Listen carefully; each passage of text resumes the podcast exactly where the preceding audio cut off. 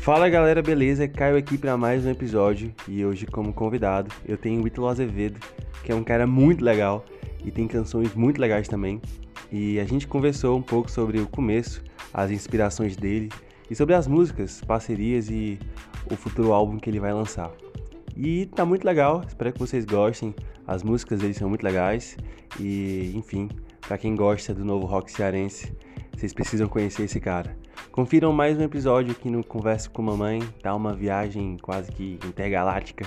Intergaláctica? Intergaláctica? Eu não sei. Mas escutem o episódio que tá bom demais. Fiquem com o Ítalo Azevedo. é muito legal. Escutem as músicas. Vão lá no Spotify, sigam o podcast. E é isso. Eu sou o Caio. Esse é mais um episódio com o Ítalo Azevedo.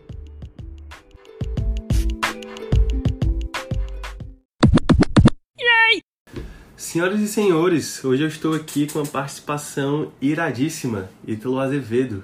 E aí, Ítalo, tudo bom? Como é que tá? Tô bem, Caio. Muito feliz pelo convite para participar do seu podcast. É, é sempre bacana e bem-vindo falar da gente, do nosso trabalho, de quem a gente é. E muito legal conhecer você, tá? Tá sendo uma experiência bacana, um momento muito bacana, um encontro muito legal. É isso, a gente estava conversando aqui, eu acabei conhecendo teu trabalho pelo Instagram, através dos anúncios, a gente estava conversando, pirando esse, nessa questão de algoritmo aqui, como é que isso pode te levar a conhecer novas pessoas. E é muito legal estar tá sempre, com, como eu te falei, conhecendo artistas que trabalham, têm uma música boa, que fazem a gente pensar, né? E acho que é, as suas músicas elas têm uma sensibilidade, uma reflexão que algumas outras músicas não têm. Isso me pega, isso me prende muito. E vamos começar do começo, né? Obrigado. de não antes do início, mas ali no início. Vamos falar um pouco sobre quem é você, como é que você começou esse contato com a música ali do primeiro violão e o que, é que você estava fazendo antes de adentrar na sua carreira ali do primeiro single. Olha, eu acho que essa pergunta que você fez, quem é você, ela é uma, uma pergunta que acompanha a humanidade aí Acho que desde que o primeiro humano passou a refletir, né, que iniciou esses pensamentos filosóficos que deu início à, à ciência da filosofia, a gente se pergunta quem a gente é. E eu vou ser bem, bem direto para você, cara, eu não sei. Até porque eu não sou, eu estou, eu acho que nós todos estamos, né, em constante transformação, é, mudança todo tempo. Eu, eu, acho que a pessoa que eu sou hoje, eu não era há dois, três anos, há um ano, antes da pandemia. Sou uma pessoa diferente. Mas eu acho que, que tem coisas dentro da gente que, que apesar de, de todas as, as situações de contexto, elas não mudam. Eu posso dizer que eu sou um cara apaixonado pela vida, é, amo minha família, animais, viajar, sobretudo música, né? é, é, a grande paixão assim da minha vida, eu posso dizer isso. Mas eu sei que são coisas que eu amo, que talvez representem um pouquinho do que eu estou sendo hoje, mas não sei te dizer o que eu sou. Perfeito. ficou ficou claro. Ficou não aí. claro, né? Talvez não, totalmente não claro. mas não tem problema, acho que nem tudo deve ser tão tão claro assim. E, enfim, vamos falar de música, né, que é onde onde pega o tema central aqui. Cara, como foi que começou essa tua relação com a música? Você lembra? Faz tempo isso? Olha, é, eu venho de uma família que não, não tem tradição musical, é, nem, nem tão cultural, artística. Ah, talvez a, a, a, presença artística que, te, que apareceu na minha família foi meu avô, por parte de mãe, seu Luiz, que era poeta, era, escrevia cordel, é, no interior do estado, é, natural de Limoeiro, aqui no interior do estado do Ceará. E desde novinho eu adorava poesia, tanto ler, declamar e escrever poesia, sei lá, desde os 10 anos de idade, talvez. E tinha essa lembrança do, do alcance do, do, dos cordéis do meu avô. É, o contato com a música, o contato de eu querer fazer música foi naquela verve ali, adolescência, né, dos 13, 14 anos, quando eu comecei a ouvir nas primeiras vezes o Alice in Chains, o Pearl Jam, o Nirvana. E eu falei, mãe, eu quero uma guitarra. Eu preciso de uma guitarra porque. E aí tem aquela fase ali do, dos seis meses de aula de música, né? Que fazem ou você desistir da música por completo ou você seguir com a paixão para sempre. Então acho que ali por volta dos 13, 14 anos foi quando eu ganhei meu, meu primeiro violão, minha primeira guitarra. É, em vez de pedir um Playstation, né? Foi, tinha a opção ali de Natal, você pede um Playstation, você pede o, o, o violão. Eu acabei escolhendo o violão. Mas foi uma boa escolha. E, e desde então é um companheiro que nunca, nunca me abandonou, né? Nunca mais eu me desfiz. Sempre tive um instrumento onde eu morava, onde eu estava presente, eu tinha um instrumento musical. Então, há mais ou menos, sei lá, tô ruim de conta hoje, mas há quase 20 anos que a música faz parte da minha vida, né? de eu querer reproduzir música. Foi por aí.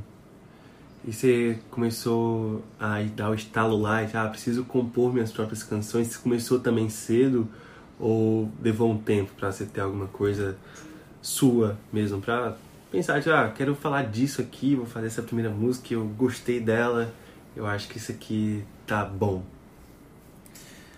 essa, essa lembrança ela não é muito bem bem clara na minha, na minha cabeça, não nas minhas memórias, mas é, ali no, no colégio, né, no ensino médio, eu estudei num colégio que incentivava muito essa, essa questão de criação artística, cultural, e tinha os, os torneios de bandas, né, festivais de bandas do colégio, e lá foi quando a gente começou a, a querer criar algo nosso, né? mesmo que fosse algo que só representasse aquele nosso mundo, né? aquele nosso é, fragmento de, de existência que é a adolescência, que é o período talvez mais difícil da, da cabeça do, do ser humano, que o jovem se perde, se encontra todo dia.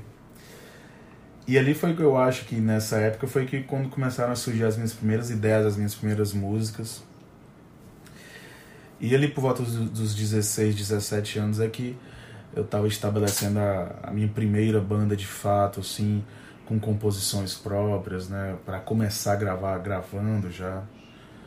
Então é, eu acho que uns dois anos depois de eu ter esse encontro com a música, eu comecei a criar de fato o, meu próprio trabalho, o meu próprio material. Isso te leva a um tempo depois né, a lançar um single nas plataformas. Você começou aí, tá com um pouco mais de um ano? Fez um ano? Um ano, exatamente um ano. Exatamente um ano. E aí, o que, você estava fazendo antes disso? E aí, o que te motivou a colocar ali um single nas plataformas? Aí é, tem, tem uma observação muito importante, tem um salto aí temporal de pelo menos uns 10 anos, desde, desde que a gente estava falando aí da, das primeiras bandas, né, da, com essa banda que eu, que eu toquei nos anos de 2006, 2007 até 2010, é, eu fiz um. tive lançamento material com a, Era uma banda que se chamava Avenida Funk, é um nome bem sugestivo porque era de funk rock, era uma coisa mais voltada para som brasileiro de fato. Só que em 2010 eu resolvi largar a música por completo, pelo menos de criar e produzir música e eu retornei para o universo musical somente em 2019, quase 10 anos depois dessa. Foi um hiato bem longo, né? E 2019, retornando a isso, né? Eu me deparei com os meus 30 anos chegando e falei, cara, preciso preciso colocar isso aqui, registrar em algum canto. Porque apesar de ter ficado 10 anos longe da cena como um todo, esses 10 anos foram escrevendo também, foi, foi gerando material. E ocorreu que o, o, o mundo caminhou para que eu pudesse fazer esse lançamento da, do primeiro single em março do ano passado. Né? E não me arrependo. Na verdade, agradeço muito ao dia em que eu decidi fazer isso, que transformou a minha vida. Vejo um meteoro passar na minha janela, agora só em outra era. Vejo o sol se pôr, fechando a tarde fria e fica quente pro outro dia. Você vai estar a esmo. Amanhã você vai estar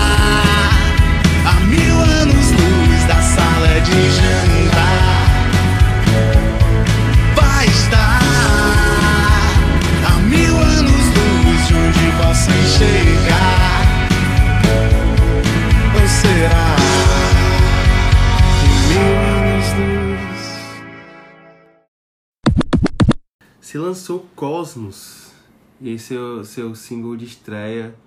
E aí, cara, foi que te levou a escrever o Cosmos? Qual foi a inspiração que tu teve, assim?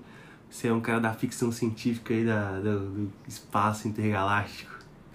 Ah, eu adoro. Eu, eu sou aquele cara mesmo que adora Star Wars, Guia do Mochileiro das Galáxias. Tudo que, que envolve esse, esse universo, essa temática, eu sou apaixonado. Mas Cosmos, é, inclusive, é o título da, da obra, talvez a obra mais conhecida de um, de um escritor que eu sou fã, é um escritor e cientista, né, astrônomo, o Carl Sagan. E a leitura desse livro, de Cosmos, foi assim um, um divisor de águas na, no meu pensamento, né? Como humano, como, como parte de uma sociedade, parte de um, de um planeta que é parte, assim, talvez infinitesimal, né? muito pequena do, do cosmos, né? Do universo. Então, foi o, o um estalo, né? Eu tava, tava pensando nessa ideia da nossa de quão nós somos pequenos, mas quão nossa vida é importante, né? A gente é muito, muito, muito pequeno para a ideia de universo macro que, que se tem. Mas ainda assim a gente é cheio de universo dentro da gente, cheio de questões. E olha como nós somos pequenos e olha como quão grande nosso pensamento é que chega lá a enxergar milhões de galáxias, né? Então quando eu falo é, que amanhã você não vai ser o mesmo, é porque a nossa vida para os padrões de universo é muito curta. Então, hoje o que é, o que faz parte de você, de mim, talvez daqui a alguns centenas de anos faça parte de uma árvore, faça parte de uma estrela, faça parte de um meteoro, a gente se transforma. Né? Então, essa reflexão que o, que o Carl Sagan traz no, no livro dele me deu esse estalo de, de escrever sobre isso. Né? A finitude da, da vida humana, mas ao mesmo tempo que a gente se transforma em outras coisas e é praticamente é, a, a, o, que, o, que, o, que é, o que da gente é feito hoje vai fazer parte de outra coisa no futuro. É, tudo se transforma, né? Eu lembro desses primeiros pensamentos em mim, assim, quando eu tinha uns sete anos de idade, que eu fui para a primeira psicóloga, e eu tinha uns questionamentos já naquela idade em relação às minhas amizades e em relação a, a pessoas e tem uma frase que você utiliza. Hoje eu vejo, não via antes tanto, que é de cada pessoa é o mundo, né? Cada pessoa é o universo. E a psicóloga falou, tava meio preocupadinho em relação a me magoar com as pessoas e essa eu sempre fui muito pilhado, como eu tava te falando no lance do tempo, que eu sempre penso assim, meu Deus, amanhã eu, tô, eu vou morrer e amanhã eu vou estar tá morto e tá todo mundo morto e a vida é isso, acabou. E a psicóloga falou que e, e, eu queria otimizar esse tempo, sabe? Essa questão de, de como é que eu posso pegar o meu tempo e deixar ele muito mais produtivo para eu acertar sempre. E esse foi ali o questionamento onde entrou a psicóloga que disse: Quem disse que você vai acertar sempre? Quem disse que você deve acertar sempre? E aí entra um choque. E ela, de uma forma bem legal, ela falou que nós somos como astronautas percorrendo mundos e cada mundo vai ter ali a sua fraqueza, a sua algo que vai te fortalecer, algo bom, e aí a gente vê onde é que a gente pode voltar nesses mundos, né? E os mundos que nos fazem bem ou não. Achei isso bem interessante, assim. E me remeteu a isso, essa lembrança que eu tinha esquecido quando eu ouvi essa música. Amanhã você que vai. legal, cara. Amanhã você vai estar mil anos luz aí de onde você tá agora. É verdade. Tem um trecho dela que é, é um dos meus trechos favoritos, que é bem no iníciozinho da, da canção, que é Vejo o amanhã saindo atrasado, mais um que já perdeu o emprego. É, é, uma, é uma brincadeira com, com às vezes a gente querer tomar o tempo das coisas, né? Deixa, deixa o amanhã vir na hora dele, deixa, deixa o tempo tomar o tempo dele, que... É, e você falou uma coisa muito bacana, né? É, e parafraseando um dos grandes ídolos, o Belchior, qualquer canto é menor do que a vida de qualquer pessoa, né? Então a, a, a nossa vida é um universo muito vasto mesmo. É, é, um, te, é um tema para uma próxima música aí, vou, é, vou sem, levar em consideração, sabe? Sem spoilers por enquanto, mas tem um ditado assim em relação a isso, né? Que você não pode controlar o tempo, e essa é a lição que eu tô... Acho que todo mundo tenta entender de certa forma, e tem um ditado que ele é muito popular, né, ultimamente, que é de que o mundo não gira, ele capota, né? A gente acha, ah, o mundo gira e tal, mas hoje em dia a gente vê que o mundo capota. Você pode ir do céu ao inferno ali de forma muito rápida em relação a tudo, né? Verdade. E aí, se é um cara que acredita muito no acaso, no destino, que as coisas vão se. Essa questão de efeito borboleta, se é um cara que todo mundo tem um propósito ou ah, as coisas acontecem quando tem que acontecer. Como é que você se vê em relação a isso? Olha, é. Acaso, destino. Eu não sei se. Se é bem do que eu chamaria. A, a, porque existem consequências, né? A, a, a nossa vida, assim como o. Principalmente as relações humanas, né? Elas são são consequências que, que vão ocorrendo a partir de atos. Né? Eu acho que sim, a gente consegue é, traçar linhas e traçar pontos para seguir e, e dar um resultado. Pode não ser o que, o que a gente esperava, mas tem lógica. Né? Sei lá, eu pretendo até os 50 anos construir uma casa então eu preciso tomar atitudes para que aquela, aquela casa seja construída né, até os meus 50 anos. Mas há coisas que a gente não controla. Simplesmente tem coisas que a gente não controla. É, o pensamento das pessoas, as emoções, é, fenômenos climáticos, meteorológicos. Então, a, a, ao passo que eu, eu não, não quero acreditar no acaso, na, nesse, na, nessa coisa randômica, né? Na verdade, eu acho que é isso, é aleatoriedade, né? as, as probabilidades. É, eu acho que, que nós vivemos num universo de, de possibilidades, de probabilidades. Né? Existe tantas, tantas, tantas chances de tal coisa acontecer em determinado tempo. É, talvez isso, isso reflita, isso seja mais ou menos a minha crença, né? eu não sei se pode ser chamado acaso ou casualidade. Isso aí. E você fala isso na sua própria música, né? Amanhã você não vai ser o mesmo. E o medo que você sente hoje pode ser um medo muito pequeno amanhã.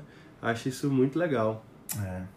Mas sobre esse, esse primeiro single, né? Voltando aqui para uma questão mais técnica, você produziu com quem? Como é que você começou a levar isso pro estúdio, se lembra? Olha, é depois de compor essa canção, eu já tinha outras, outras já estruturadas, né, canções amadurecidas, eu procurei parceiros, amigos músicos para formar um projeto, para dar corpo musical à canção. E depois disso, é, conheci um cara genial né, que topou fazer a produção dessa música a gente criou o arranjo juntos, né, junto da banda, né, e dele, né, do produtor que é o Matheus Brasil, Matt B. Peraí, peraí. Esta grande fera, ele vai entender. e é um, foi, um, foi um prazer exato ter conhecido ele nesse momento, né, na, da criação de Cosmos.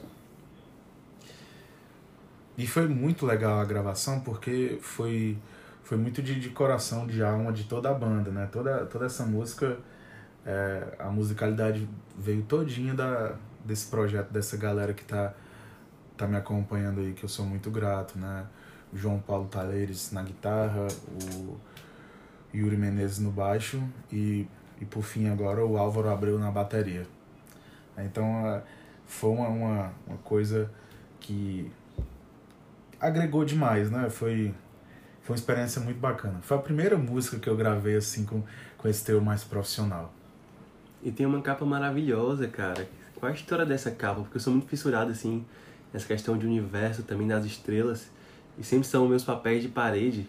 E aquela capa, assim, é sensacional. Você que fez? Não, aquela capa, ela é criação de um amigo também, que é quem, quem manja do meu marketing, divulgação, que é o cara que faz todo esse, esse trampo comigo, que é o Thiago Belo. Ele é mais conhecido no meio artístico como MT, ele é rapper, né, um cara super criativo, genial. E eu falei, Thiago, queria uma capa que, que trouxesse, que refletisse a música, a pessoa olhasse para a capa e soubesse que, que fala da música. Ele pegou o trecho, vejo um meteoro passar na minha janela. E aí criou aquela sala ali, aquela sala de estar, né, que também fala do a sala de jantar, desculpa, da qual também falo na, na canção, e colocou uma janela com, com aquele aquele meteoro entrando na atmosfera, né, que a gente chama de estrela cadente. Então, foi na hora que eu vi, falei, cara, é esse daqui. Não, não muda nem a cor, não, nem a paleta, não, que tá perfeito. E, e ficou muito bacana. vim pra te enxergar. O seu sorriso, armadilha rara, colorindo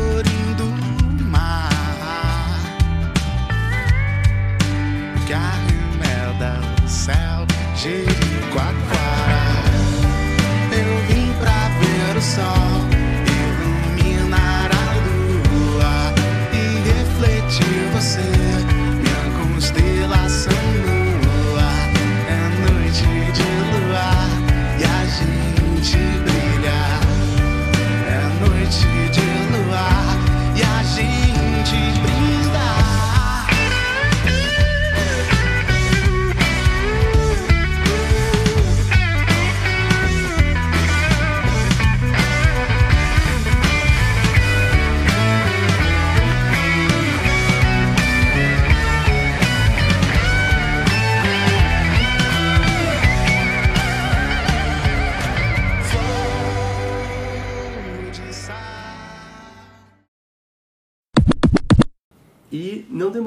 se lançar um segundo single, né? Eu vi que você, aqui olhando as datas, fui dar uma castada nas datas, você lançou Cosmos em 21 de março e Noite Branca você lançou em 3 de abril já. Teve ali um pequeno espaço de tempo, já soltou logo.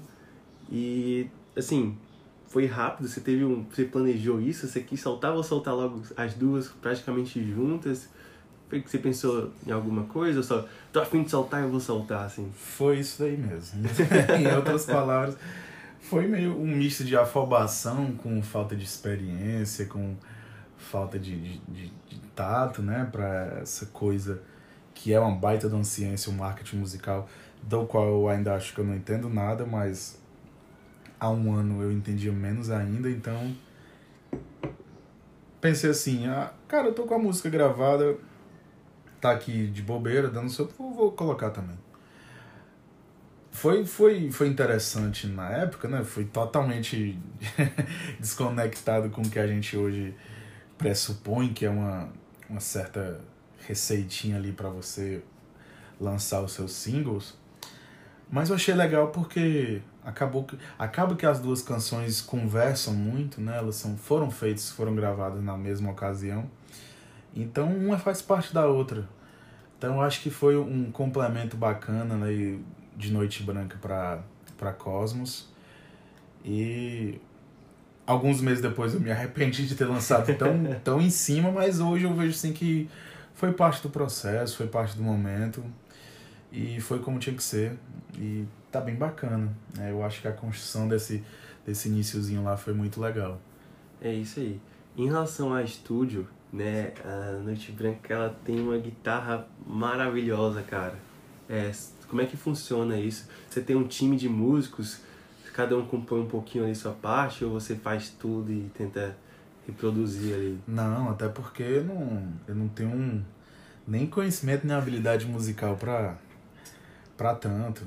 É, eu sou talvez mais um escritor que se, que se aventura a pegar o violão ali, a guitarra e, E, e vou na, na cara de pau mesmo. Quem gravou essas guitarras, né, e várias outras guitarras das, das minhas músicas, é o meu amigo irmão, um grande musicista, o João Paulo Taleres, né, que é um guitarrista fenomenal, além de ser virtuoso, é um cara que tem muita musicalidade, tem muito, ele entende muito o que a, a, as minhas canções pedem. Eu confio demais assim na, no pensamento dele, na e quando ele mostrou essa essa linha de guitarra para Noite Branca, eu fiquei assim, cara, temos que colocar, bota um solo também. Ficou um lance muito legal. Então, é, sou muito feliz porque tem músicos muito bacanas e muito bons que estão é, compondo o projeto. E o João Paulo é um deles, o JP.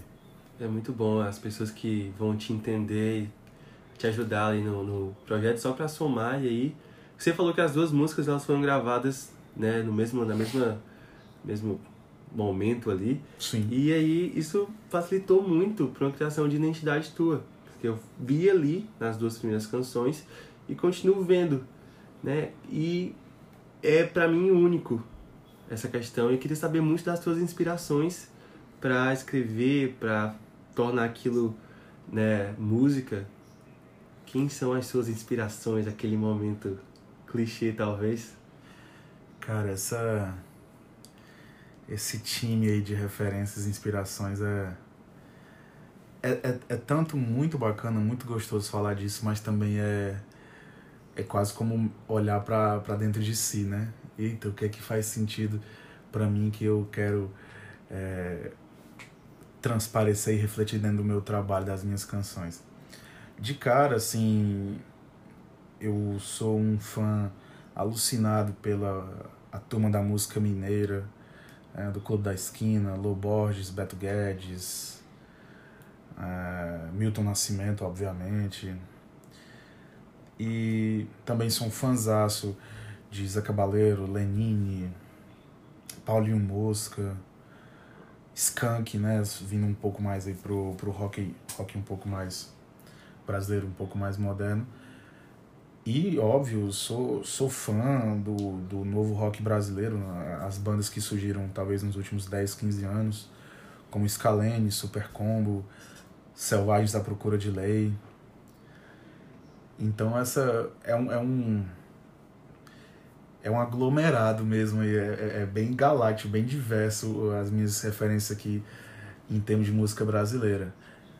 E aí, em termos de música internacional, tudo que você imaginar também. Eu sou mais bem ali na esfera do rock and roll também. Eu gosto muito do, do movimento do grunge, né? aquelas bandas do, dos anos 90, Alice in Chains, Smashing Pumpkins, Pearl Jam. Eu sempre tento colocar um pouquinho de rock, um pouquinho mais de peso na, nas canções, porque eu sou sou fãzaço ainda. Ainda tem esse pedaço aí de mim guardado desde a adolescência que não que não sai não. Então é mais ou menos por aí é, o meu time de referências. E essa música, não, as melhores referências que você poderia ter. Também sou muito fã de rock, muito fã de rock. E é legal pegar tudo isso e fazer uma coisa única, né? Como se a gente estava conversando, tudo vai ali se transformando e tal.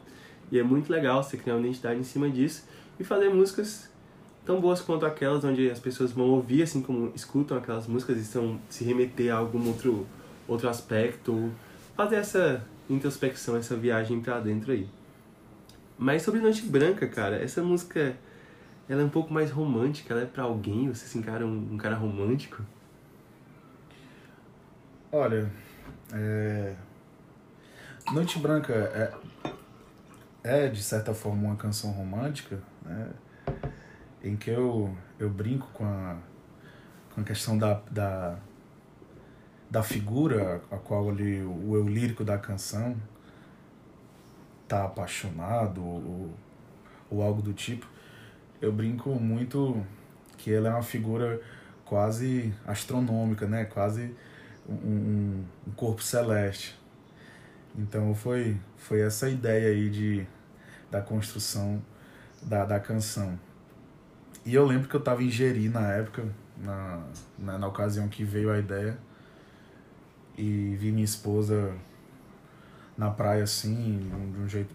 pegou as estrelas e tudo, e veio a, essa ideia de, de a, luz, a luz da lua refletir na, na figura dela e, e surgiu a, a ideia.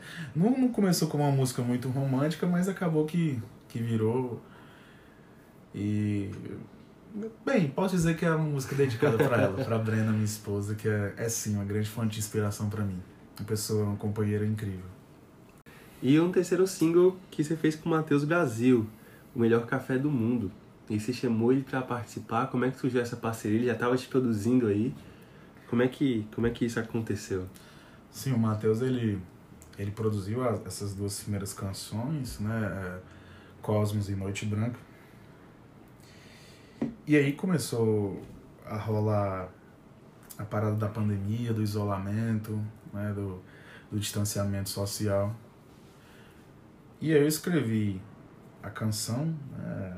a letra, tinha feito a composição ali, a melodia.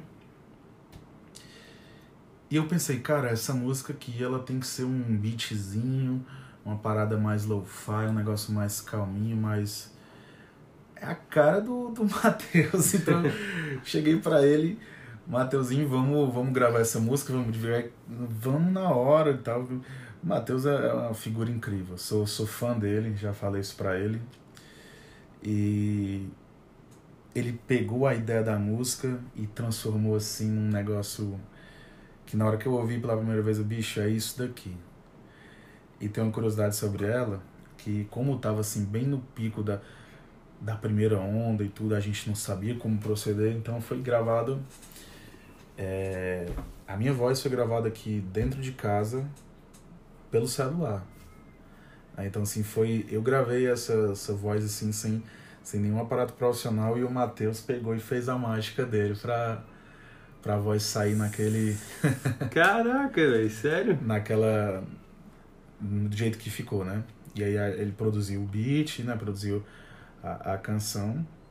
E eu, óbvio, chamei ele para cantar também, pra gente dividir a letra. Que deu uma pegada muito bacana o encontro das duas vozes, né? Eu fiquei apaixonado pela, pela a versão. E foi isso. Né? Então, do jeito que foi produzido, eu assim sou sou muito agarrado a essa canção por causa disso, né? Foi foi feito num momento muito delicado. Do jeito que foi feito, foi o resultado ficou muito bacana.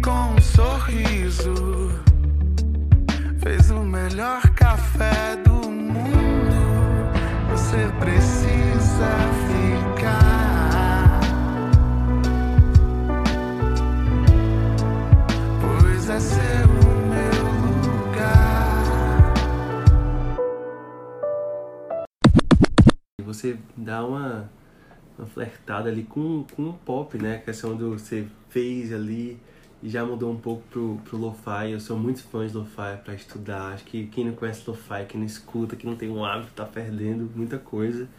E que bom, cara, não sabia que lo-fi tinha, lo-fi tinha sido uma referência para ti, né? Hoje tu vê isso, na, na época tu mudou o modo como tu viu isso, por exemplo, tu tava ali, ah, vou, tava numa vertente ali um pouco mais de rock e puxou um uhum. pouquinho mais pro pop. E aí hoje como é que tu vê aquilo ali? Olha, eu, eu acho que hoje tá, tá tudo, tudo misturado, né? Hoje não, há, há, sei lá, tantas décadas que misturam o rock com o pop, com o Tame Impala, né? O projeto Tame Impala fez isso muito bem, é muito bacana. Então eu acho que o melhor café do mundo foi um eu permiti, né, adentrar, eu me permiti adentrar um pouco mais num, num segmento musical que eu nunca tive proximidade, que é mais um pop, mas é, a musicalidade casou, foi, foi muito bacana, e eu acho que era o que a canção pedia, né, era o que a composição pedia. Por isso que a gente foi bem direto nessa, nessa pegada. Mas eu acho que, que ela foi, foi um, um como é que eu posso dizer? Foi uma transição importante para duas canções de uma pegada mais rock. É, a gente chegar com essa essa faixa um pouco mais leve, um pouco mais cadenciada, um beat mais calminho, foi foi legal. Acho que foi um, um bom momento para isso. E tem essa questão de fazer questão do outro, né? É, a gente estava conversando um pouco antes sobre essa esse momento muito imediatista de tudo. A gente está falando sobre produção musical e quantas músicas o Spotify coloca por mês mundialmente, né? Você acha que o mundo está muito imediatista, não só no consumo das músicas, mas também nas relações humanas? Demais, Caio. Cara, eu fico. Vou até me aproximar um pouquinho mais para falar disso, porque é um tema fica é meio claro que o tema da canção Melhor Café do Mundo é distância, né? É, é, ou melhor dizendo, é o encurtar de distância. Ela foi composta bem no momento assim de que a gente não podia ver o pai, a mãe, a irmã. E foi nessa, nessa pegada de que, porra, a minha casa não faz sentido, né? O meu lar não faz sentido se eu não estiver perto ali das pessoas que que transformam isso de fato em lar, né? Então, é, quando eu brinco lá, eu preciso me mudar para longe da distância, é porque o lar são as pessoas, né? Que a gente tá tá bom que hoje tem a, a tecnologia que possibilita você falar com seu amigo que mora lá em Portugal, no Japão, mas é diferente. Eu acho que a, o ser humano ele é muito eu, pelo menos, sou muito a favor do, da proximidade, do, do olho no olho, do toque físico. E eu fiz essa música no momento que eu tava com saudade da minha irmã, da minha mãe, do meu pai, de amigos. Então eu tô ali falando para uma. Talvez a música, né, o lírico da música seja um homem falando para uma mulher, uma mulher falando para um homem de um amor mais de paixão, né? Mas é, sirva para as relações de amizade, relações familiares porque é uma música sobre acabar com distância. É, no momento a gente não pode, mas eu te entendo perfeitamente, nada com o, o presencialmente. Até eu sinto muito isso, assim, até mesmo em questão de, de estudos, né, que é uma coisa tão normal. A gente sente falta da sala de aula, que muita gente não gosta, Caramba. essa questão de AD, mas se no estudo a gente sente falta de. Eu senti muita falta porque para mim era muito terapêutico pegar um ônibus de manhã para a faculdade, ver o caminho, tudo que estava acontecendo e tudo que estava no lugar. E estava vindo aqui para sua casa que faz, fazia parte desse meu caminho para a faculdade. Eu, meu Deus, que nostálgico. Passa a ser nostálgico uma questão de outro bairro, né? Que e louco, essa, né, essa questão de distanciamento é realmente muito complicada. E se você sente falta da sua sala de aula, quem dirá do seu pai, da sua mãe e das outras pessoas. E acho muito interessante essa colocação, né? Acho que é uma informação de que às vezes a gente esquece de que a gente precisa da outra pessoa, né? Precisamos dos outros, ninguém é é nada sozinho, né? Eu acho isso muito legal nesse contexto, até mesmo distante, a gente pode cuidar de outra pessoa em relação à pandemia, né? Ficando em casa. Acho isso muito, muito legal, acho muito preciso. E, enfim, essa sua mistura com o Matheus essa questão de transitar nos estilos, achei uma sacada muito inteligente, isso muito legal. E importante também é que você manteve identidade, né? Isso aqui é o Ítalo e tal, e é muito, muito legal quando um artista ele conversa, né? Como o próprio Zé Cabaleiro, que ele faz uma coisa, faz outra, e você escuta, tipo, pô, é o Zé Cabaleiro. Esse é o Zé Cabaleiro. E acho muito legal essa construção de artista que não é para qualquer um. Então fica aí o meu elogio pra Não, ti. cara, obrigado. Penso você evapora. Tão certo, tão esperto eu Que nem pude te ouvir quebrar a tranca e me capturar. E aonde quer que eu vá, laia, laia, laia Meu abrigo é devagar contigo e me assossegar no teu olhar, laia, laia, laia, que me faz rir. Quem já chegou no mar,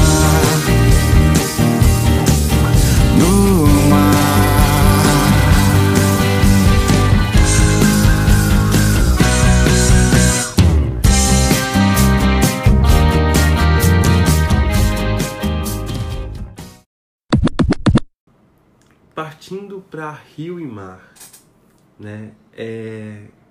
Do que é que se trata essa música mais precisamente?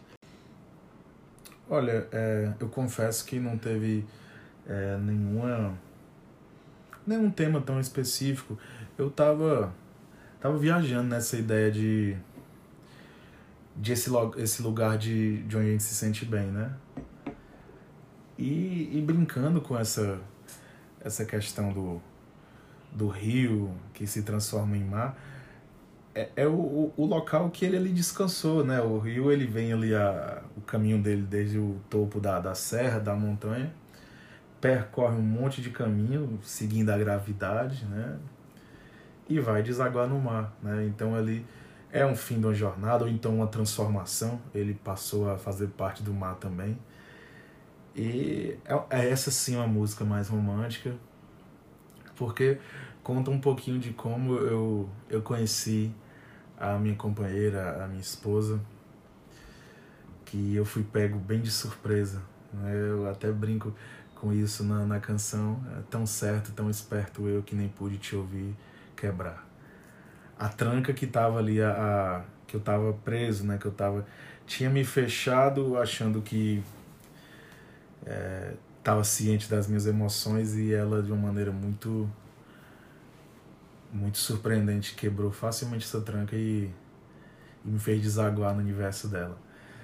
É, eu sou um cara que, que por conta da, da minha outra profissão, né, viajo bastante, né, sempre tô fora de casa. Não agora na pandemia, claro, mas na, na situação anterior que a gente vivia no mundo, sempre tô, tô fora de casa viajando.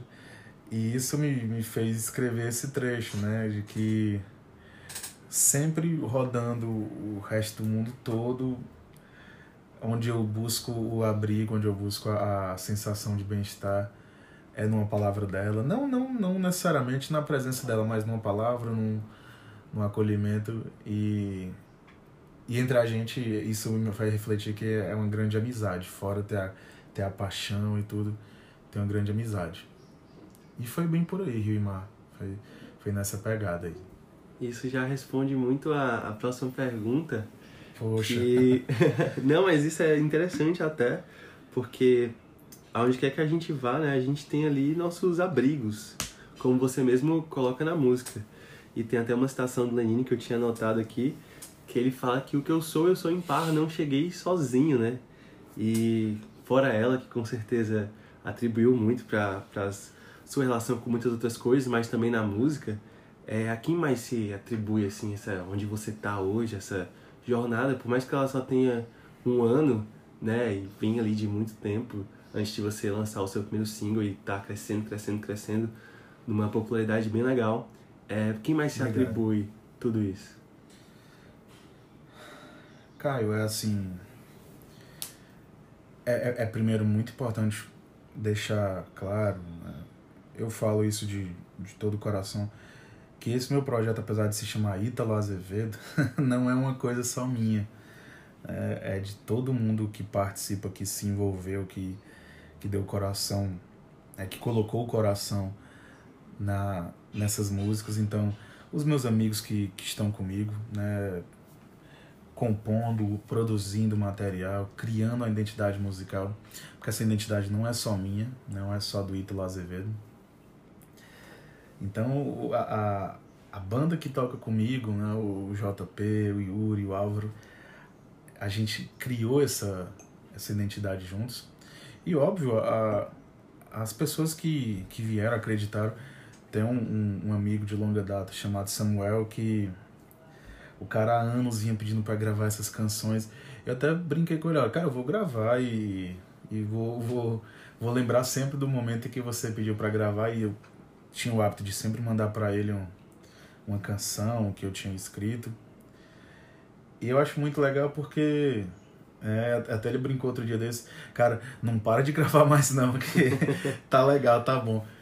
E, e óbvio, a, o pessoal que, que comprou a ideia, produtores, né? O Matheus Brasil, o Mateuzinho Matt B, né? Trabalhou em várias canções comigo, né? Deu a, deu a cara dele, deu a criatividade dele, a genialidade dele em várias canções.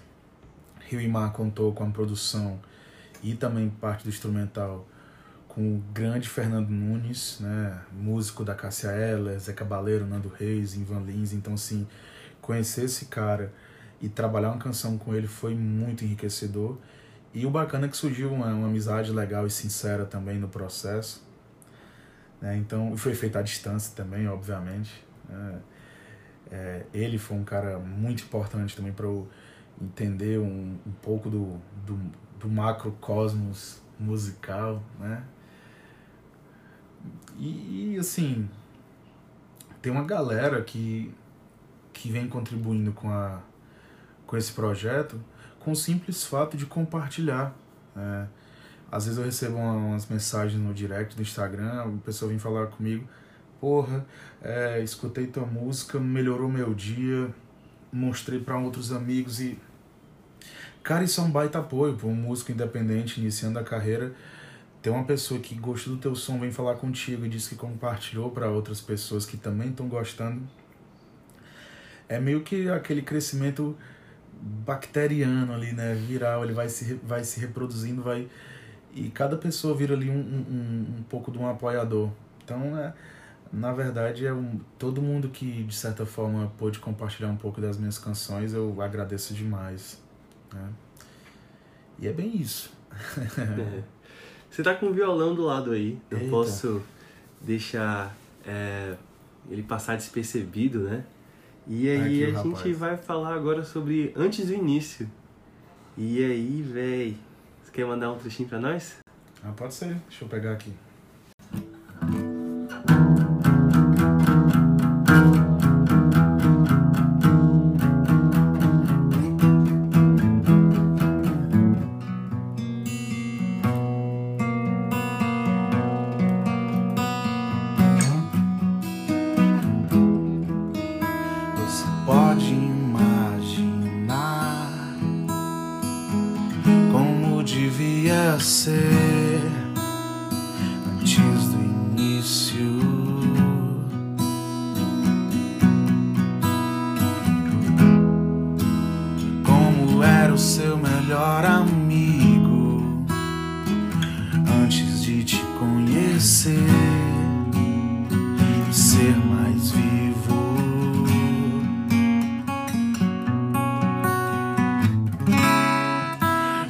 Fazia o seu coração antes de bater pela primeira vez.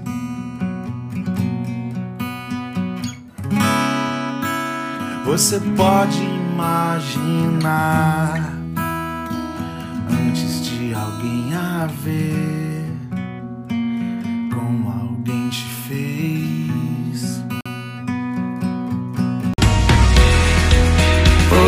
Quem sabe se a gente for de trás pra frente, deixando o final lá pelo princípio, a gente pode se encontrar como duas retas no infinito antes do início.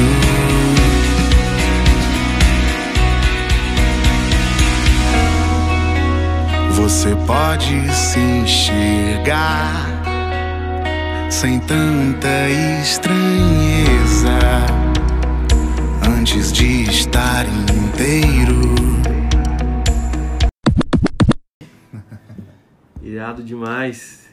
Cara, essa pergunta aqui é simples e profunda. Manda. O que é que essa música representa pra ti e por que escrevê-la? Cara, nesse, nesse momento que a gente vem, vem vivendo, essa canção foi composta ali mais ou menos por agosto, setembro do ano passado. E foi num, num momento assim que eu tava pensando no meu passado, né? Lembrando muito dos momentos que foram marcantes na, na minha vida, o conhecer de uma pessoa que mudou a, a minha vida, mudou minha concepção. E, eu, e veio essa, essa ideia né, de, dessa conversa. Na verdade, se você perceber, antes do início é uma grande entrevista que eu faço com quem está ouvindo a canção. Né? Eu fico te fazendo perguntas. Se você consegue se lembrar de como as coisas eram antes de elas serem como elas são hoje. Profundo. Né? Então, é, parte daquela nossa reflexão, aquela pergunta que sempre vai acompanhar a humanidade, aonde a gente estava, para onde a gente vai.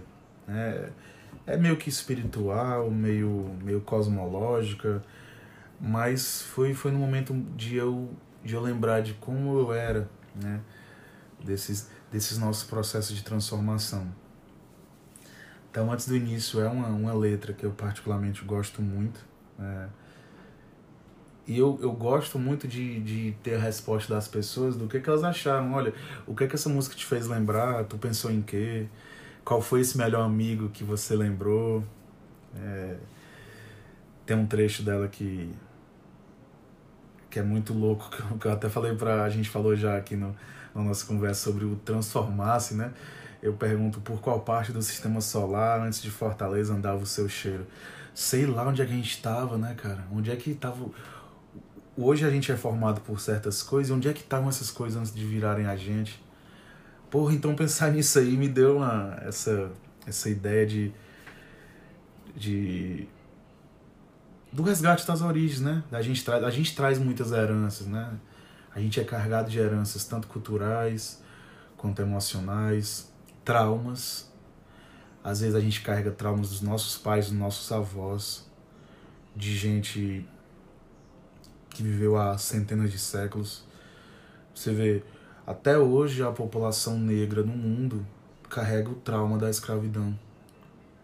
Então isso Olha que a, a escravidão já foi abolida há o que 240 anos no Brasil, sei lá, quase dois séculos e meio e essa população, a gente, né, que todos nós somos, é, carrega ainda isso. Então, porra, é, é bem, bem profunda essa, essa conversa. Então foi, foi por aí. É, foi essa a ideia da, da composição. É, Queria te sugerir um filme depois você vê, é uma animação nacional, eu sou louco por filmes nacionais. É, se eu não me engano, é um filme animação bem, acho que é para maiores de 18, né? Uma animação brasileira chama Uma História de Amor e Fúria. É com o Celton Mello, Camila Pitanga, é um filme genial, queria que você assistisse depois. Nunca queria pela que, indicação. que quem tá aí assistisse depois, que fala muito sobre isso. Né? Eles vão passando por etapas no tempo e cada momento ele tem uma luta. Achei esse filme incrível e vai até um futuro, então ele vem lá do Brasil colonial e, e tem essa questão de cada tempo tem sua jornada. E para ser bem sincero, eu ainda não sei te responder essa questão, essas perguntas que tu faz na música, mas eu sou um cara que, enfim, agradeço demais. A gente tem sempre que se ligar às pessoas que estão com a gente e agradeço demais tudo que, assim, das minhas origens, acho que não poderia ser melhor. E é muito bom poder dizer isso. Apesar de todos os traumas, é como a gente tinha falado lá no começo sobre o assunto do, da psicóloga que a música me remeteu, dos mundos que vem, que a gente vai vivendo aí, vai conhecendo lugares novos, né? Vai se transformando. Tem um filme, Caio, é, que você falou de filme, eu lembrei agora de um filme sensacional sobre isso. É que fala da, da herança da, dos sentimentos, traumas, acontecimentos. Se chama Sunshine, Despertar de um Século. Não sei se você já assistiu. É um filme ali da década de 90, com aquele. com vários atores britânicos sensacionais. Joseph Fiennes, né? Porra, tem um elenco sensacional. E fala do, do caminhar de uma família durante mais de um século, né? Desde o meados do século XIX até ali o, o, o final da Guerra Fria, ali no, na década de 80. Então mostra, sei lá, o, o bisneto de uma pessoa que tinha carregou o mesmo trauma dessa, dessa pessoa, mesmos, mesmos anseios, né? Que foi passado de, de pai para filho, né? Então, sei lá, quanto que a gente carrega hoje que não pertence a gente, né? Que não, que não era mais para a gente estar tá carregando, a gente era para estar tá se desvencilhando, e isso virou tema de outra canção, né? É a próxima. É, antes de lançar a próxima música, você fez uma live né? Um show ao vivo que, enfim, muito bem produzido, genial. Como é que foi pra ti fazer isso aí, tá lá no YouTube? Foi até no dia do aniversário da sua esposa, não foi? Cara, que loucura, viu? Esse negócio aí deu, deu uma confusão aqui em casa, mas. Pelo menos ela comemorou assistindo a live. Eu cheguei no final da festinha que ela e a. Foi, veio por conta da pandemia. Foi ela e os pais somente, e o irmão, né? Mas pelo menos teve esse momento e eles puderam comemorar me assistindo ao vivo, então foi bem, bem engraçado. Eu cheguei e ainda tinha um pedaço de bolo. Cara, a live foi... Comeu um pedaço de bolo no sofá. sobrou, sobrou um pouquinho. É... A live foi, foi muito legal. Foi um momento muito divertido aí, porque foi um momento de eu juntar a galera que que construiu esse som comigo no último ano, né? Teve a presença do Renatinho, Renato Mesquita, da banda Hate, é, da Claudinha Albuquerque, que é uma cantora fenomenal, que eu conheci durante a pandemia, né? Olha que louco. E depois já, já vou dar um spoiler sobre a Claudine, né? Mas agora não. E... É, então, e, óbvio também a presença de toda a banda que me acompanha, né? Foi foi produzida em conjunto, né, os arranjos. Teve a presença também do, do Gabriel Aragão, a gente tocou a música que, que compusemos juntos. E foi uma live que, que foi fomentada né, através da, da Audir Blanc, que foi um, um grande. uma válvula de escape para para todo mundo que vive da arte, da música, da cultura. E ter possibilitado isso, né, de, de poder ter construído essa, esse show, né, com a produção um pouco melhor, mais elaborada, foi, foi sensacional. Então foi uma experiência impressionante. O, o lance de gravar ao vivo, né, de transmitir ao vivo, dá um nervoso absurdo, né? Dá problema, dá imprevisto, mas dá aquele gostinho assim especial como se estivesse sendo estivesse cercado de pessoas, né? Então, sei lá, tinha 50, 60 pessoas assistindo ao mesmo tempo eu, eu tava imaginando essas pessoas ali na minha frente, né? Então foi, foi divertido demais, foi muito prazeroso. Dá trabalho live, mas eu tava assistindo muito bem produzido, é genial. E muito legal essa questão de juntar tudo, fazer um show com as pessoas, né? Mostra o quanto você é um cara que traz outras pessoas, né, na sua jornada, isso é muito interessante. E teve a participação na live do Gabriel Aragão, Selvagens à Procura de Lei, e vocês fizeram uma música juntos, né? Que é, foi aí a partir daí que eu, que eu conheci mais o seu trabalho, que foi Tempo de Partir.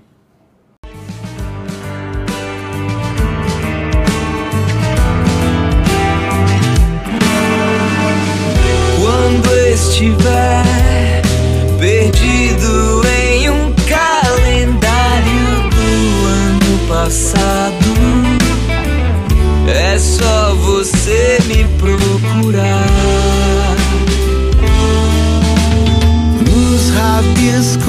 esquecidos, tatuados em um diário antigo.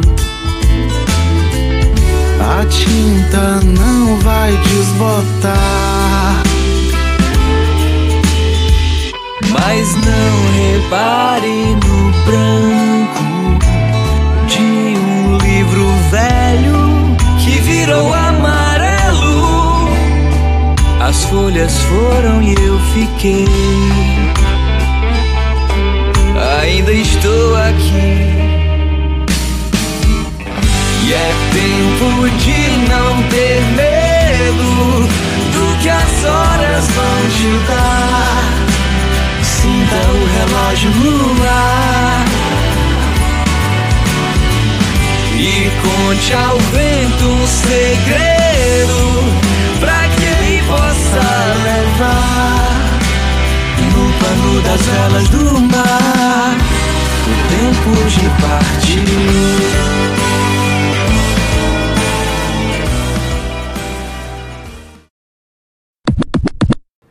Cara, como é que foi o contato com o Gabriel e essa parceria? Como é que nasceu tudo isso aí para tempo de partir? Eu, eu brinco muito com o Gabriel, eu falo muito para ele que eu conheço, eu conheço há muito mais tempo do que ele me conhece, claro, né?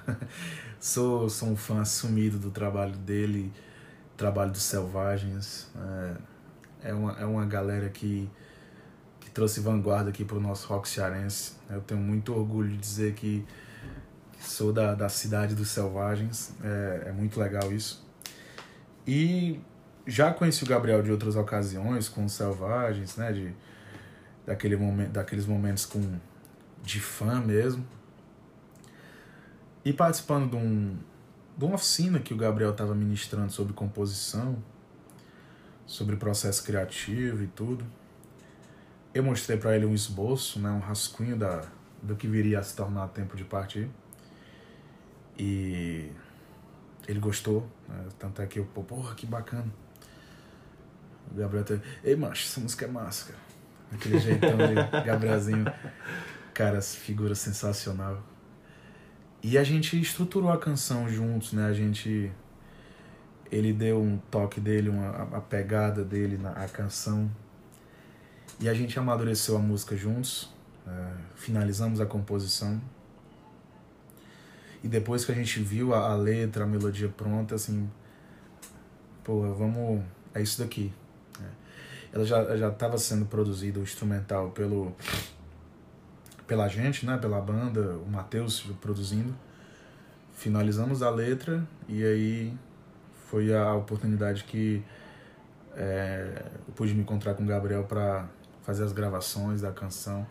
Então foi um processo muito legal da da criação de Tempo de Partir, mas mais ainda porque possibilitou o nascimento de uma amizade que hoje é um cara que toda semana eu tô falando, né? A gente criou uma proximidade muito legal, né? De conversar sobre um monte de coisa, inclusive sobre música, né?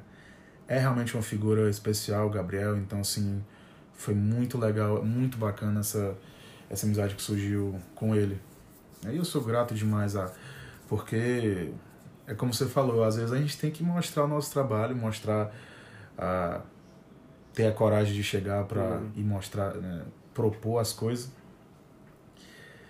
E ele de uma de uma abertura incrível, sim, abertura e simplicidade de, de parar realmente para te ouvir, né, parar para ouvir com ouvir com aquela escuta ativa, né, não só fazer que escutou, mas escutar de com o coração e ter recebido é, essa, esse convite para a gente compor juntos e gravar juntos para mim foi é, foi um momento muito muito massa na minha vida. No ano passado foi um, um grandes dias né? Então o tempo de partir foi nessa pegada aí. Massa o Gabriel parece ser um cara muito legal ainda não não vi pessoalmente só de longe assim. É um cara que é, a parceria de vocês ficou muito legal espero ter ele aqui em breve. E essa música tá dando o que falar, né? Várias matérias sobre ela. E é uma música que fala sobre essa questão do tempo de novo, volta essa questão do tempo, né? Que o tempo às vezes é super relativo e que às vezes você tem que aceitar o que as horas vão te dar. E tava falando contigo aqui sobre essa questão do tempo que sempre me pega, né? De que como é que eu posso aproveitar mais o meu tempo, né? Como é que, que eu posso otimizar e aceitar mais o que a vida vem trazendo para cada um de nós. E nesse período de pandemia, fica um pouco difícil de aceitar isso tudo, né? Fica, cara, porque a gente até conversou sobre isso, da nossa piração de estar tá tendo que criar e produzir o tempo todo, né? E eu acho que a gente tem que ter muito cuidado com essa cobrança, porque, primeiro, assim, é, ficar nesse, nesse rumo aí é adoecedor, né? De ficar nessa cobrança extrema. E, segundo, é, o teu tempo é um. Teu, tem um, tem um senhorzinho alemão do século XX que descobriu que tem uma porrada de coisa relativa. Tempo e espaço são duas. Né? O tempo é relativo. O, o, o jeito que tu, que tu leva para tomar tuas atitudes, tuas decisões, é diferente. Tu pode ser um cara que, que pega o primeiro emprego aos 30 anos, enquanto, sei lá, tem um moleque que é milionário aos 10. Então, eu acho que cara, não existe receita, não existe certo para fazer para com o que fazer com o tempo Agora é importante que a gente aproveite, né? Esse, esses, esse tempinho que a gente tem aqui na Terra. E se você achar que está fazendo o melhor com o seu tempo, então não tem por que você achar que está certo, é, quer dizer, outra pessoa está certa e você é errado. Você acha que está realmente fazendo valer o seu tempo, tá, tá, o teu dia tá, né, como é que chama aquele negócio? O carpe diem tá funcionando para ti, então é isso. É isso aí. É, encerro aqui essa questão do tempo da música. Espero que você faça ainda muito mais sons. Tô ansioso. Já recebi um spoiler também, não vou negar. Ah. E agora é a hora que a gente brinca um pouco no final de programa, né? É, perguntas secretas é um quadrozinho que eu tenho aqui de algumas perguntas que eu selecionei meio que, que observando e tudo mais. É, a primeira pergunta, eu tinha ficado curioso sobre as suas inspirações, né? E é uma pergunta meio polêmica aqui. É, o que é que você tem escutado e o que é que você não escuta? É difícil porque, enfim, são. Tô falando com músico aqui, tem amor pela música, mas é sempre curioso saber o que você não escuta. É, aí vai de, de gosto, né? Eu, o que eu tenho escutado nas últimas semanas é eu tô viciado no último álbum do Low Borges, né, que é Muito Além do Fim, um álbum sensacional, que a, a faixa título ele divide com o Paulinho Mosca, então tá imperdível para quem gosta de música brasileira, rock, tem tudo. Então, é, eu tenho, tenho me permitido ouvir, ouvir sons que eu não conhecia. Eu conheci uma banda chamada Jingle Bells, não sei se você conhece. Conheço. Que é, sensacional também, tô viciado no som dos caras. E tô procurando é, essa galera que tá lançando som agora também. Eu vi outro dia desse uma menina chamada Gabi Shima, é muito legal. Ela é, de, ela é lá de Rondônia, se não me falha a memória. Então faz um rock, um rock novo, um rock leve ali, muito bacana. Então eu tô. E assim, é, eu tenho um, meio que uma, uma meta mensal de conhecer novos artistas. Eu acho muito importante até pra gente fazer aquelas novas sinapses e ser surpreendido. Né? Mas também escuto de vez em quando um Black Sabbath, né? Escuto aí um, um Alice in Chains, claro, todo dia, né? Mas é o que eu tenho ouvido. Cara, o que eu não ouço, pergunta difícil aí. Mas assim, eu posso responder dizendo talvez o que eu menos gosto de ouvir, que não me interesso em escutar, não por, por preconceito, não por, por julgar que seja bom ou ruim, certo ou errado, mas eu não sou tão atraído pelo funk, né? Mais por, por gosto musical mesmo, né?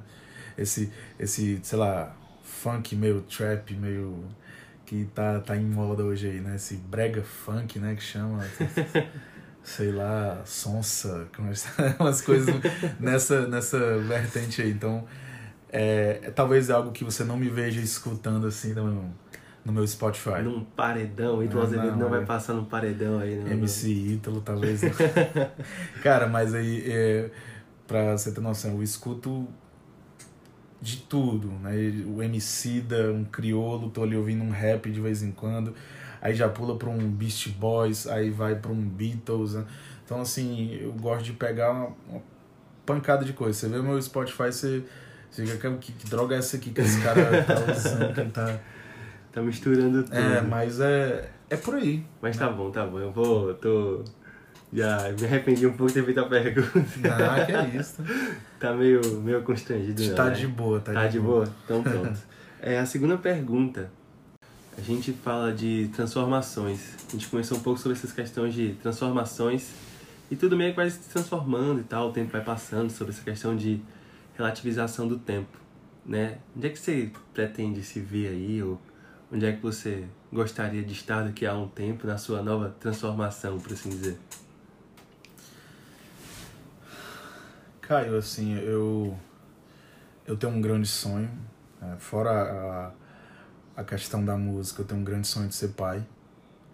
Então eu esperava que a minha minha próxima grande transformação fosse virar pai. Eu tenho um, isso é uma, uma meta de vida nossa mesmo, eu e a, a minha companheira, de nos tornarmos pais na, num futuro próximo. Então eu acho que essa, esse vai ser o grande, o próximo grande acontecimento da minha vida, depois do, né, dessa, do, surgi, do ressurgimento da música. E sobre música, né, aquela pergunta mais clichê, o que é que tá vindo por aí de Ítalo Azevedo em relação à música? Já recebi um spoiler lá de horizonte de eventos. Isso. É, em maio vai ser lançado um, um, próximo single, que é o terceiro single esse ano, que é o, o prelúdio do lançamento do meu primeiro álbum é, solo. O álbum tá bem sugestivo aí o título, mas é bem isso. É, o álbum se chama Ensaio sobre o Tempo e é uma é uma grande uma grande é, conversa compilado de, de divagações minhas sobre a, a nossa relação com o tempo, o jeito que a gente lida com o passar das horas, a, a dinâmica humana mesmo e, e, universal desse grande senhor, né, desse grande titã aí, o Cronos, que manda em tudo, que é infalível, que é inevitável, é, que é o tempo, que é o, é o, o como Caetano falava, né? É, é, um dos deuses mais lindos, né? Que ele é imbatível. Então, assim, eu sou fascinado por esse estudo do tempo, é, é, essa a dinâmica como ele como ele transcorre, e eu decidi fazer um álbum todo com esse conceito. Então é ansioso demais, né? e aí eu tinha falado da dos, dos spoilers aí. Nesse álbum, fora é, essa participação do Gabriel, que a canção Tempo de Partir está inserida nesse óbvio, né? Tempo de Partir. É, no, no álbum Ensaio Sobre Tempo tem mais duas participações mega especiais aí, que é da banda Hate, né? O, o Renato Mesquita dividiu os vocais comigo em uma das canções também, a, a canção chamada Seus Movimentos, e a Claudine também, a Claudine Albuquerque cantou uma canção comigo nesse álbum, na canção chamada Depois do Fim, né? que é, é a última canção, a canção que fecha o álbum. Então tá, tá bem bacana, ficou, ficou muito lindo. Daqui a pouquinho, aí mais ou menos antes do, do fim do semestre, com certeza vai estar em todas as plataformas. Gosto demais do conceito, ansioso para ouvir. E você fala muito, né, é, de uma introspecção, e eu queria te agradecer. Gostei demais do nosso papo, né? Isso me fez ver questões minhas com suas músicas. Espero que tenha sido legal, assim, revisitar essa jornada, essa interiorização aí, o tempo. E aí, o tempo, grande tema do próximo, dos próximos lançamentos aí, do próximo álbum. E é isso. Sucesso. Quer deixar algum meio de contato pra galera te achar? É, Caio, obrigado pelo convite. É, é muito legal saber que é, surgiu o interesse de fazer um episódio de podcast através, a partir desse contato com a minha, essa minha tão pequena e tão curta obra, né? Eu não digo, não chamo nem de carreira, um ano ali, mas esse meu pequeno espaçozinho de tempo que eu tô, que eu tô é, povoando aí as plataformas, né, e as redes sociais, que eu fiquei muito lisonjeado. Então, obrigado pelo convite. Foi muito bacana esse papo da gente aqui. É, e assim, mais uma vez agradecer, se, se, alguns dos meus amigos estiverem ouvindo esse podcast, agradecer a toda essa turma que teve, que está comigo, me acompanhando, é, João Paulo, Yuri, Álvaro, é, Mateuzinho, é, Fernandão, Gabriel, a assessora que trabalha comigo, que está fazendo um trabalho sensacional perante a imprensa, e a Yasmin Bianco, né, da Bianco Assessoria.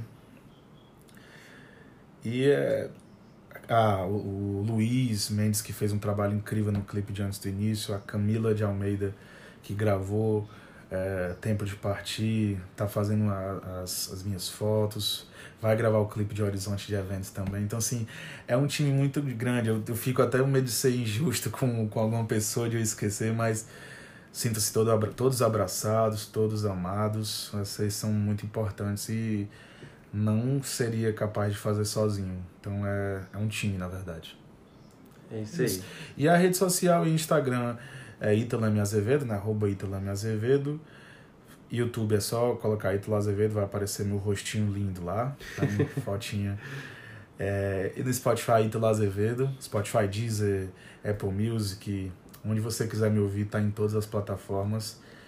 E se você puder tirar um segundinho, um minuto do seu tempo para ouvir um pouquinho das minhas canções, eu vou ficar muito feliz. Aos ouvintes do podcast, obrigado pela, pela audiência. Caso vocês queiram ouvir, eu vou compartilhar tudo lá, todas as músicas dele vão estar tá lá, vão estar tá disponíveis. E só agradecer, valeuzão, eu que agradeço você ter topado, ter participado, topar conversar também. Isso significa muito para mim as pessoas que vêm, que recebem, que planejam, fazem isso comigo, que têm o interesse de participar. Muito bom, né? Divulgar o seu projeto e que, você, e que você faça parte do meu também. Valeuzão, Ítalo. Valeuzão demais. Obrigado. Obrigado, galera. Fiquem em casa, se cuidem e tomem a vacina.